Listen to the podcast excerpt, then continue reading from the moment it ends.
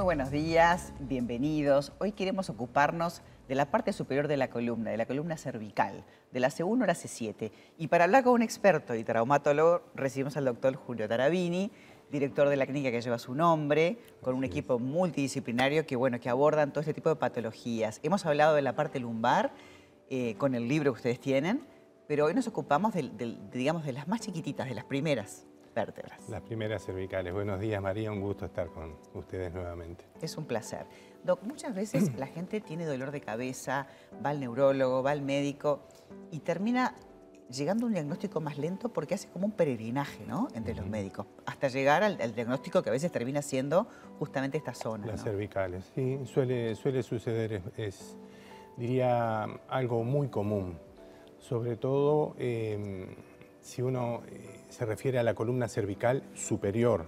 La cervical, son, como bien lo dijiste, son las siete primeras vértebras, las del cuello, este, y de las cuales las tres primeras suelen ser las que dan ese tipo de dolores de cabeza, mareos a veces, sentir como zumbidos, ver como mosquitas, sensación nauseosa, en fin, toda una serie de sintomatología que hace que la columna cervical sea, digamos, la gran simuladora de patologías de, digamos, de otro tipo. Claro. Entonces obliga a descartar problemas de la esfera neurológica, del oído, de la vista, de la parte digestiva, también de, la de lo cardiovascular. En fin, hay que descartar una serie de otras causas de esos mismos síntomas y muchas veces se termina, ah, bueno, lo que tengo es una contractura y ahí nos, vemos enfrentados a otro problema. Claro.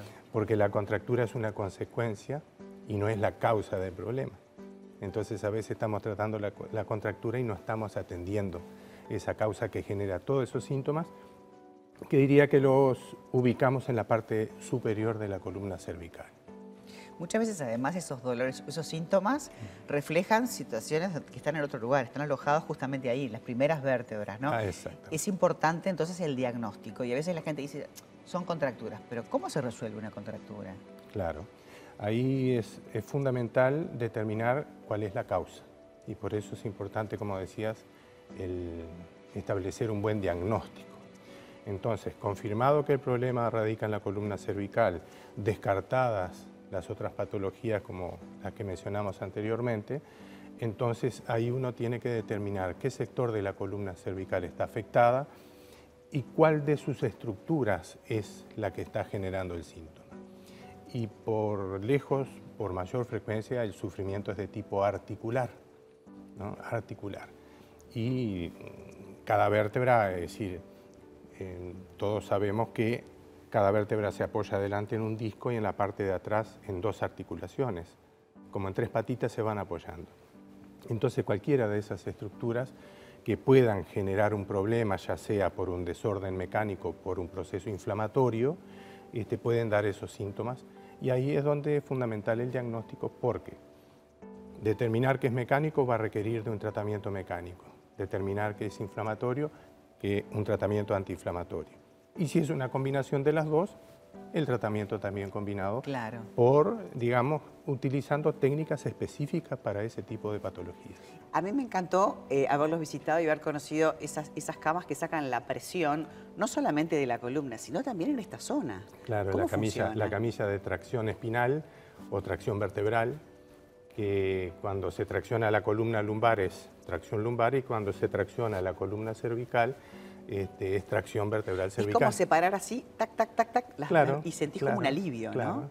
Ahí el paciente está acostado en la camilla cómodamente y a través de una mentonera se le ejerce una tracción que hace que esas vértebras que están comprimiendo los discos y las articulaciones, este, al separarse haga que o permita que todo lo que está comprimido y generando dolor ah, se descomprima. Básicamente uno se baja de la camilla y se siente más alto no sé si es una sensación o debe suceder. Eh, ¿Eh? Eh, muchos refieren la sensación de liviandad. Claro. Es decir, ah, se, me, se, me, sacó un peso de encima. Ahora, para cuando, cuando diagnosticamos este, algún tipo de patología a nivel cervical, toda la parte funcional, la parte de rehabilitación que ustedes también tienen con Sandra, parte del equipo, es clave, ¿no? Es fundamental. Es decir, gran parte del tratamiento es corregir lo lesional, como decíamos, lo mecánico con tratamientos mecánicos, lo inflamatorio con eh, tratamientos de tipo antiinflamatorio, y después este, recuperar la función en los casos que requieran de recuperación de función, porque muchas veces sucede que corrigiendo lo lesional ya es suficiente. La persona se siente bien y está en condiciones de afrontar su vida ¿no? Este, hacia un, buen vivir. Claro. Ahora, hay quienes, una vez que se corrige lo lesional, todavía necesita recuperar lo funcional.